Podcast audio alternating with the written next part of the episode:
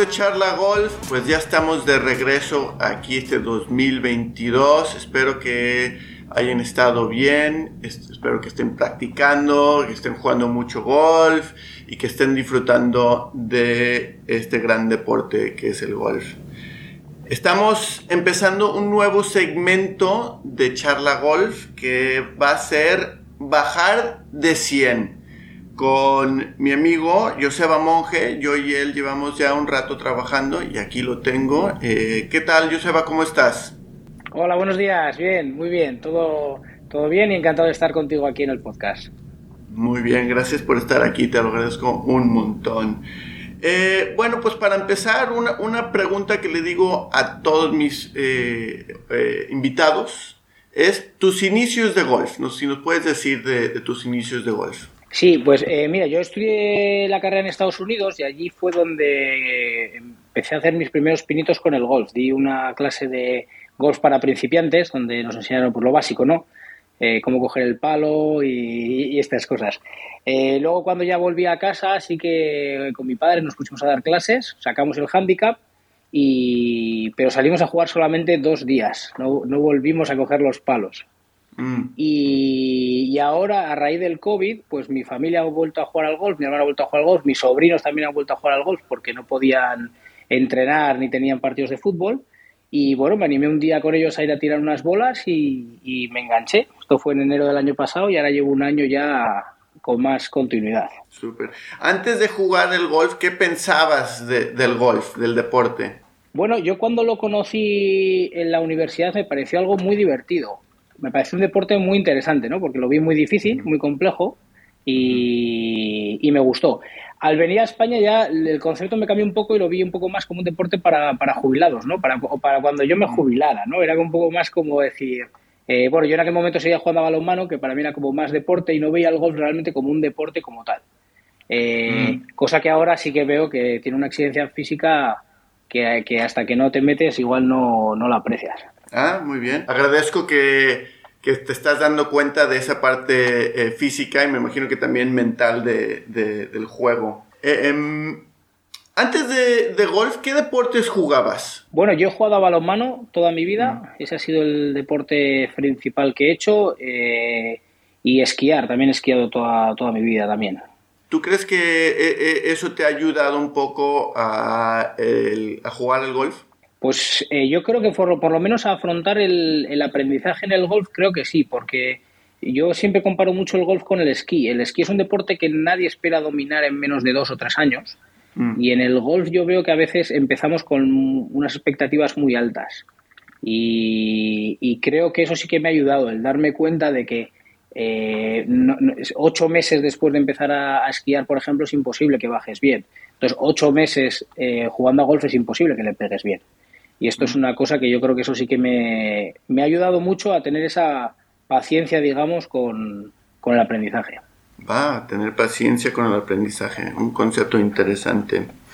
Bueno, tú eres una persona muy curiosa que quiere aprender rápidamente, pero de una forma eficiente, es lo que he notado de ti. ¿Qué has hecho para que tu aprendizaje sea productiva? Pues yo creo que lo más importante ha sido buscar un entrenador. Yo siempre, bueno, yo empecé dando una clase y después, eh, bueno, sí que con muchos vídeos de internet, como yo creo que vamos todos, ¿no? Que hay mucha información. Pero yo sí veía que era importante tener un entrenador con el que entrenar una o dos veces por semana y durante muchos meses. Mm. De tal forma que pudieras evolucionar juntos. Porque el problema es que cuando entrenas solo no sabes lo que haces bien y lo que haces mal. Mm. Entonces, ese es un problema que pasa con el golf que yo creo que un entrenador es quien sí que te hace ver exactamente qué cosas tienes que mejorar. Y yo creo que es la forma más productiva de, entrenar. Sí que es cierto que los resultados a corto plazo siempre son peores porque cuando se meten cambios en el, en el, en el swing siempre se le pega peor, ¿no? Eh, entonces, también eso hay que tenerlo muy en cuenta. Oh, ok, buen consejo para, para la gente escuchando. Hay que tener paciencia porque a veces pues el aprendizaje damos, tenemos que dar unos pasos hacia atrás para poder dar pasos hacia adelante. Muy bien. Pues sí, como tú mencionaste, llevamos este, unos cuantos meses ya trabajando eh, después del COVID. Eh, dino de las cosas que has aprendido y de las cosas que hemos trabajado. Por ejemplo, eh, impacto, técnica, la dispersión, eh, tu propio cuerpo, cosas este por el estilo. Sí, pues el principal problema yo creo que donde más hemos trabajado ha sido en la rotación de las caderas durante el golpe. Mm. Yo lo que hacía era, en lugar de rotar, desplazar la cadera hacia la derecha, mm. eso hacía que mi cuerpo se moviera hacia la derecha y le pegara siempre a la bola detrás.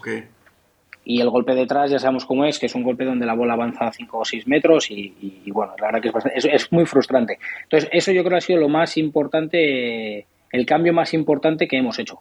Luego hemos tocado también muchos aspectos, porque hemos tocado también la parte del approach, que también me ha servido muchísimo, por al final, sobre todo para dar los golpes con más confianza. Mm, eso es algo muy interesante.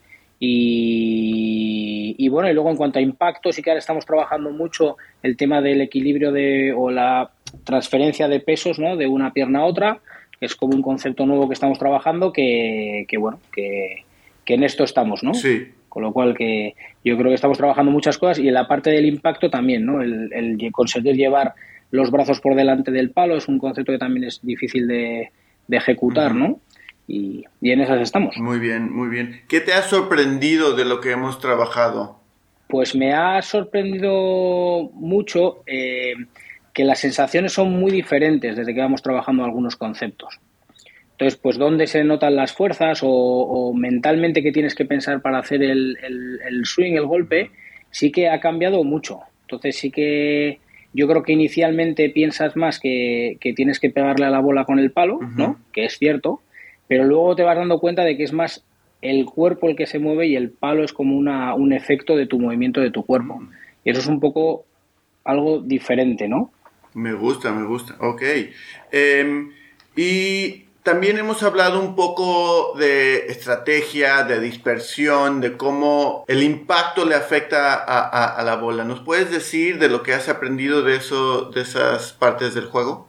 Sí, eh, otro problema que tenía yo siempre en mi swing era que hacía mucho slice, se me iban de izquierda a derecha, ¿no? Em, eh, en principio porque el, la trayectoria de mi palo siempre era de fuera hacia adentro y eso hacía que se me fuera que se me fueran todas las bolas con un giro muy muy pronunciado hacia la derecha. Hemos trabajado mucho el hacer el giro con el giro opuesto, hacer un draw, que la bola vaya de derecha a izquierda y eso también me ha obligado mucho a tener que cambiar posiciones de mi cuerpo y sensaciones diferentes. Entonces esto sí que también hemos conseguido, esto sí que hemos conseguido trabajarlo bien y, evitar que eso se produzca. Ok. Y pues estas cosas son muy mentales, muy físicas al mismo tiempo, las dos se, unen. Em, ¿Es difícil transferir estas ideas al campo de golf? ¿Y qué cosas hemos trabajado para que se simplifique eh, este proceso? Pues es, es complicado porque siempre hay un componente importante en el campo que es la presión, aunque parezca mentira, aunque vayas a jugar, yo voy a jugar siempre con la familia, que no hay presión de ningún tipo, pero siempre tienes una presión contigo mismo de querer hacerlo bien, ¿no? Cosa que en el campo de prácticas es diferente. Entonces, siempre, siempre es más complicado transferirlo al, al campo. Entonces, bueno, yo creo que sí que hemos ido entrenando, pues cambiando de palos. Tenemos un plan de entrenamiento semanal también, ¿no? Donde hacemos bolas con distintos palos, con distintas, em, con distintas posiciones de bola y eso hace al final que sea un poco más representativo de lo que luego es la, realidad. También los tiros de approach, por ejemplo, hemos hecho mucho desde, tanto desde el RAF como desde la arena, como desde bueno, diferentes, diferentes, o diferente también la pendiente, si está hacia un inclinado hacia un lado, hacia otro, y eso también facilita luego el transfer al campo de juego, que al final es, es, es realmente la realidad. Sí, totalmente. Eh, mencionaste que eh, organizo un plan de entrenamiento. ¿Nos puedes decir un poco de cómo ese plan está organizado y qué cosas te ha ayudado y qué cosas eh, necesitamos este, hacerlo más eficiente? Pues a mí el plan me ha ayudado muchísimo, sobre todo a saber qué hacer a la hora de, entrenar, porque esto pasa muchas veces, vas a echar bolas y no sabes realmente qué, trabajar, ¿no? Entonces eso sí que me ha ayudado mucho. El plan normalmente está estructurado en un calentamiento, ¿no? Un vídeo de calentamiento, que también es una parte muy importante y que a veces nos olvidamos de calentar bien antes de jugar. Eh, o, de, o de entrenar y después pues tiene varios ejercicios en función de lo que estemos entrenando esa semana. Entonces puede ser pues desde swings de prácticas, eh, desde la parte mental de qué pensar antes de, de, pegar la bola o también intentar hacer distintos tiros, pues, por ejemplo intentar hacer un draw, intentar hacer un fade o intentar hacer un punch shot, ¿no? que no sé cómo se dice en castellano, pero el tiro esté bajo, ¿no? que tenga poco vuelo. Y luego también otra cosa importante es que es medible. Por ejemplo, vamos midiendo pues en los eh, cuántos green regulation hacemos con 10 bolas o cuántos up and downs, ¿no? mejor dicho. Entonces eso es interesante también porque al final vas viendo si, si progresas o si, no, o si no progresas.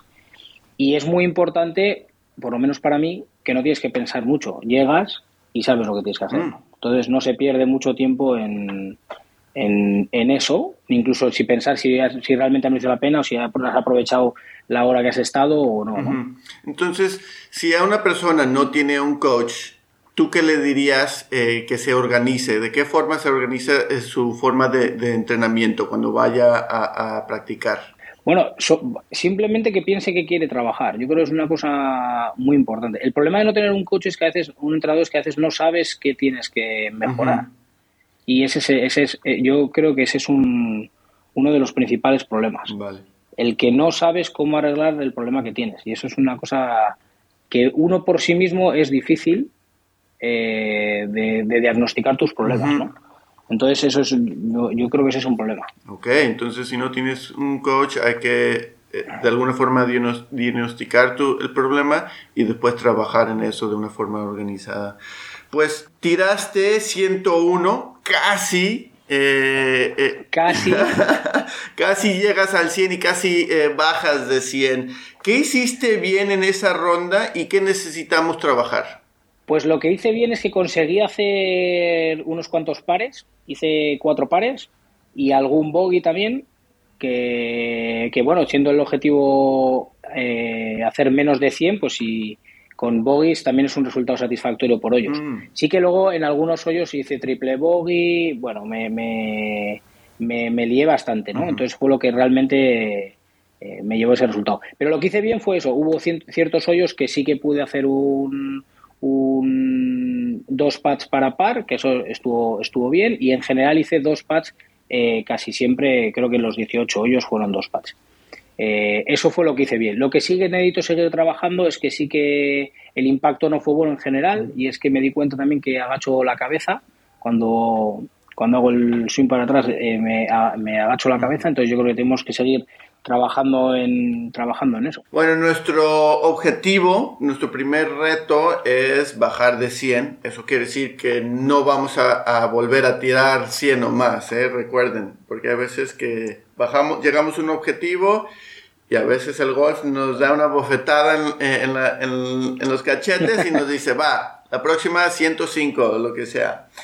Eh, ¿Qué crees que necesitamos hacer para superar ese objetivo? Yo creo que ahora mismo lo que hace, lo que yo necesito es afianzar los conceptos que hemos trabajado. Al final hay muchísima información que se da en las clases que solamente se interiorizan con, con horas de práctica, ¿no? con horas de trabajo. Y entonces eso es lo que yo creo que necesito.